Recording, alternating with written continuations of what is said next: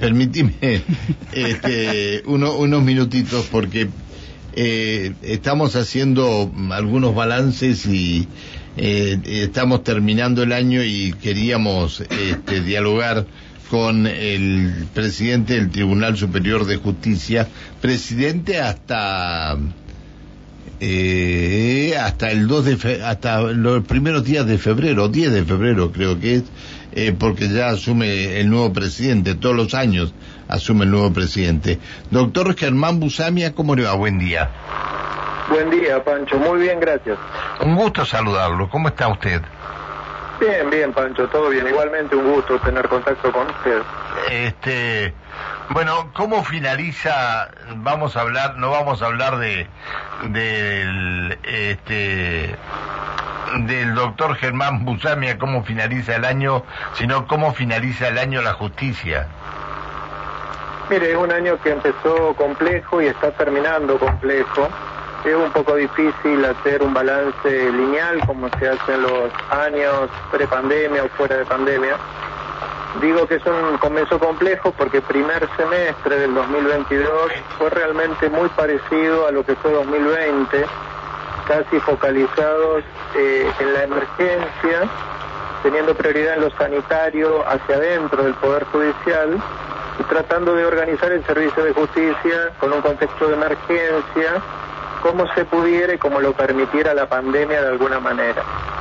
Segundo semestre se mostró distinto, a partir de junio, un poco eh, de la mano de una mejor visión sanitaria epidemiológica, pudimos retomar ejes de trabajo, pudimos diseñar un 2022, lo reflejamos en el presupuesto del Poder Judicial que se presentó a la legislatura, pudimos llevar adelante el desafío electoral en la ciudad de Neuquén durante el mes de octubre, que tuvo preparación durante todo el año 2021. Una experiencia muy positiva, afortunadamente las condiciones sanitarias permitieron que se lleve adelante un acto eleccionario prolijo, seguro, fluido, sin ningún inconveniente.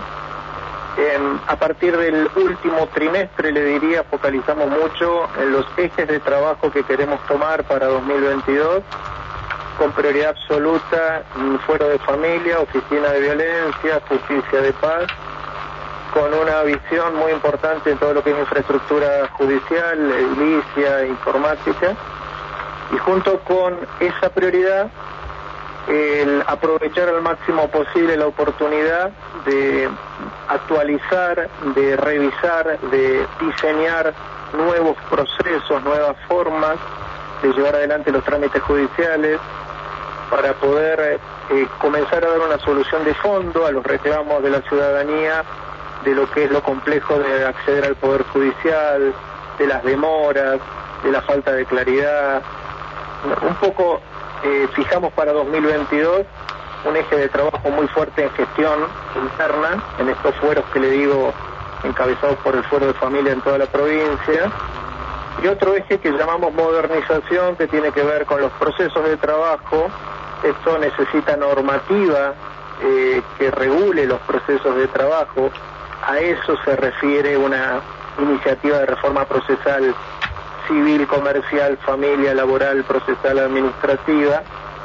Y luego ver cuál es el aporte que la tecnología puede hacer a esos nuevos procesos con un nuevo esquema normativo y con el aporte de tecnología pero bueno, nuevamente, como usted ha dicho en varias de sus intervenciones anteriores, en este momento, hoy último día hábil del año 2021, estamos muy preocupados también por el impacto de pandemia hacia adentro del Poder Judicial. Así que lo, lo sintetizaría en un año que comenzó complejo, que termina complejo, pero que en segundo semestre nos permitió recuperar algunos ejes de de política judicial que vamos a intentar llevar adelante durante 2022. Bien, ¿y la autocrítica cuál es? La autocrítica es no haber alcanzado la respuesta judicial que nos hubiera gustado brindar a la comunidad, incluso en contexto de pandemia. Junto con las limitaciones de pandemia se nos eh, sumó medidas de fuerza del personal judicial con reclamo salarial que tuvimos en forma intermitente pero continua prácticamente todo el año. De hecho, esta semana la terminamos con una medida de fuerza de tres días que impactó en forma significativa en algunas áreas muy sensibles en esta época del año. Em, también la pandemia y las necesidades de pandemia lo que nos mostró es que nuestras planificaciones anteriores a pandemia tenían una proyección en el tiempo que no se correspondía con lo que se necesitaba también. Hoy las transformaciones se necesitan mucho más rápido. No se puede planificar hoy algo a tres años o cinco años. Hoy hay que hacer esfuerzos institucionales para tener transformaciones mucho más rápido, hay que ser mucho más creativo, hay que acortar procesos, procesos de construcción de reformas, le digo, por eso que es interesante esta invitación que se ha hecho desde la legislatura y el Poder Ejecutivo a revisar la forma en que el Poder Judicial brinda su servicio en una mesa única, participativa y que tenga como objetivo brindar una transformación profunda en la gestión judicial lo más rápido y lo más eficiente que se pueda. Está bien, está bien. Es decir, en esta, eh, en esta mm, nueva relación con la legislatura, donde pueden llevar llevar adelante un trabajo en conjunto, van a analizar eh, el trabajo de las fiscalías Mire, por el momento en esta iniciativa no está contemplado incorporar el Código Procesal Penal y lo que el Código Procesal Penal eh, distribuye como facultades para el Ministerio Público Fiscal y lo que es el, equipo de jueces de garantía.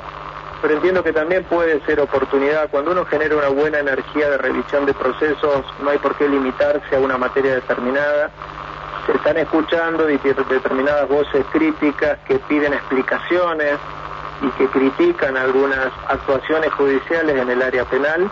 Eh, perdón, yo le voy, a, le voy a ser muy sincero. Este, ¿Hay una ley penal garantista dentro del tribunal? No, las leyes penales regularían toda la provincia, no exclusivamente el tribunal, pero eh, lo que es importante para poder emitir una opinión es tener la información correcta. Eh, se han escuchado críticas muy serias, inclusive usted mismo ha tenido editoriales muy severas. Con pero quiere que le diga una cosa a la respuesta penal. Sí, pero tengo la información. Eh, perdón, perdón, perdón, para que no, no, no, no se malinterprete esto.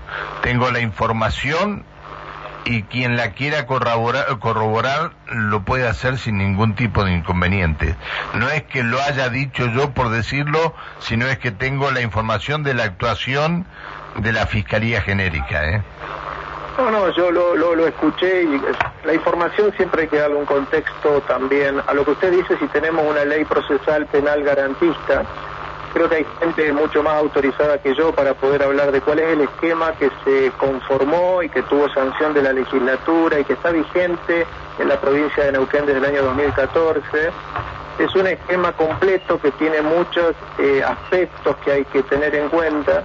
Eh, no veo ningún problema en poder abrir un debate profundo en la legislatura que sea la caja de resonancia que debe ser de las críticas que pueda tener la ciudadanía, si es que está desconforme con esta forma de gestionar los asuntos delictivos.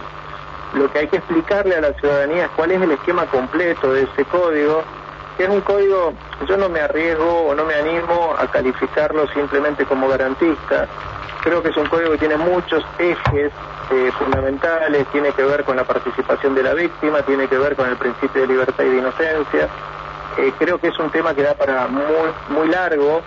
Lo que sí si está instalado en la sociedad que en apariencia tiene un resultado que no es visualizado como suficientemente efectivo y que hay crítica, no hay ningún problema, todos los operadores eh, judiciales tenemos que disponernos a revisar lo que haya que revisar, hacerle conocer a la legislatura y a todos los poderes cuáles pueden ser las propuestas de reforma en ese esquema, pero eh, lo que hay que pensar también es, tenemos un código procesal relativamente reciente, que ha sido sancionado por unanimidad de la legislatura provincial con todas las representaciones políticas de todas las, visiones. Por lo tanto, me parece que para poder, si está funcionando mal el sistema, tal vez tenemos que pensar en cómo estamos funcionando, si se ha alcanzado el nivel de funcionamiento que el Código Procesal Penal planificó. Me parece que puede ser una buena oportunidad la que se va a abrir para también revisar la materia procesal penal, si bien, como usted bien sabe, no está entre las materias que están en esta agenda de trabajo interinstitucional que hemos formado. Está el focalizada en lo civil, comercial, claro, a eso, procesal administrativo. Eso, eso, a eso iba. Están más abocados ahora a lo civil que a lo penal, ¿no? Lo de penal ya, ya lo hicieron el Código Procesal Penal. Mm, eh, sugiero que lo revisen por las cosas que están pasando, sugerencia de un habitante más de la ciudad y ahora se viene la, la reforma del Código Procesal eh, este el del Código Civil. Pero hay una cosa, eh, esta mañana hablábamos con, eh, con una vecina de Neuquén que habían solicitado al Ministerio de Seguridad reuniones por la inseguridad y ayer este, se presentó de alguna manera aunque no lo han dado a publicidad todavía, creo que lo irán a dar a publicidad en el día de hoy o bueno, este o en el día de mañana el nuevo plan, el plan de seguridad, pero se lo presentaron a 19 comisiones vecinales nada más. ¿Usted sabe algo, tiene alguna información de esto? ¿Le han dado alguna información a usted o no?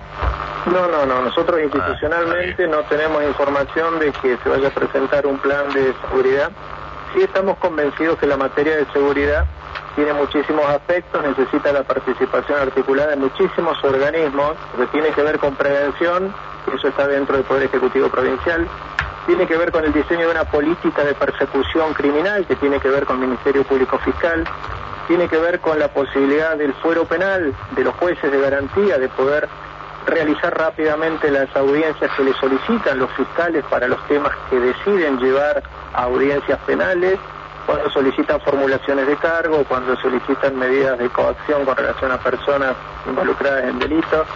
Acá es una materia donde nadie individualmente eh, puede traccionar solo, porque esto se construye entre todos en una única mesa, donde, insisto, la prevención, que es lo que se asocia más fácilmente con inseguridad, está a cargo del Poder Ejecutivo, tendrá que ver con ese plan de seguridad que usted señala, eh, eso tiene que coordinarse con las líneas de persecución criminal que están puestas en el Código Procesal Penal a cargo de la Fiscalía General del Poder Judicial. Tiene un manual de política criminal, de persecución penal, y es el que llevan a la práctica a diario los fiscales que trabajan en toda la, toda la provincia. Seguramente el Ministerio Público Fiscal está trabajando en, en, comunicación permanente con el Ejecutivo, con el Ministerio de Seguridad, con Policía de la provincia, para ir articulando esto que le digo, ¿sabe? la forma que entiendo de abordaje de la materia de seguridad. Tiene, esto tiene mucho que ver este, con, con la justicia. Esto no es este, la, información que le voy a dar extraoficial que ayer pude conseguir. Se unifican las comisarías. Ya no van a haber más en una comisaría una comisaría de seguridad y una comisaría de investigación.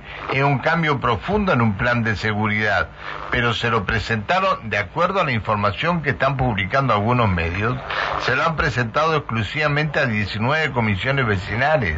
La mayoría de las comisiones vecinales donde hay problemas graves en sus barrios no, fue, no fueron a esta reunión. Por eso les digo lo mismo, nosotros institucionalmente, al menos Tribunal Superior de Justicia, hasta este momento no tenemos conocimiento Tampoco es alarmante que no lo tengamos porque el Poder Judicial quien sí debe tener participación es el Ministerio Público Fiscal, que como usted ha explicado con bastante claridad, es quien actúa en forma directa y en el primer momento de la comisión de ilícitos en toda la provincia y es quien tiene a su cargo la gestión de toda la materia de criminalidad.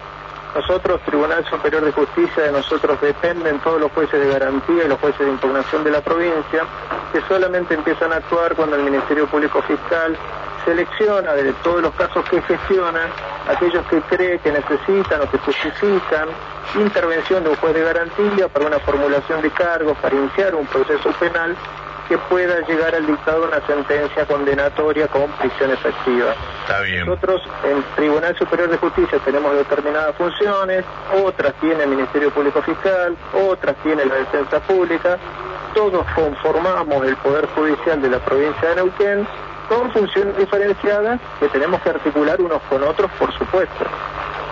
Está bien.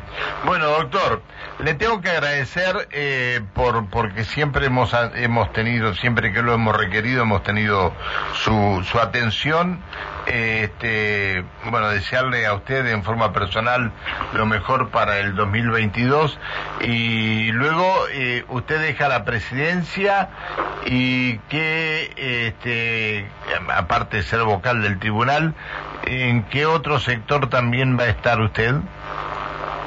Eh, yo entrego la presidencia al doctor Moya el día 17 de febrero, continúo en la civil y laboral del Tribunal Superior de Justicia, continuamos integrando una serie de organismos, no presidiéndolo, pero continúo integrando jurado de juiciamiento de la provincia de Neuquén, voy a continuar a cargo de la presidencia subrogante del Tribunal de Cuentas de la provincia de Neuquén, voy a continuar integrando la Junta Electoral de la provincia de Neuquén todas son cuestiones que hacemos trabajo en equipo, nos vamos distribuyendo las intervenciones y fundamentalmente hay dos aspectos donde voy a tratar de, dedicar la mayor energía durante el año 2022, que es la gestión interna. En todas las áreas que necesitan una, una revisión y una mejora en la respuesta judicial. Y por otro lado la máxima participación posible en esta, en esta invitación esta mesa de trabajo para la modernización procesal en las materias que, que hablábamos. Así que muchísimas gracias Pancho por el saludo, por todos los contactos y la oportunidad que tenemos de, comunicar lo que hace el Poder Judicial de la provincia de Neuquén y cuáles son los objetivos de trabajo. Así que muchísimas felicidades también para ustedes, para su familia y para todo el equipo que lo acompaña en la radio. Así que muchas gracias y a disposición, por supuesto, que también el año que viene en cualquier oportunidad. Gracias, doctor. Felicidades y mil disculpas por haberlo molestado. ¿eh? Por favor, siempre un gusto, Pancho. Felicidades para ustedes también. Que siga muy bien. Hasta luego. Buen día. El presidente del Tribunal Superior de Justicia, el doctor Germán Busamia.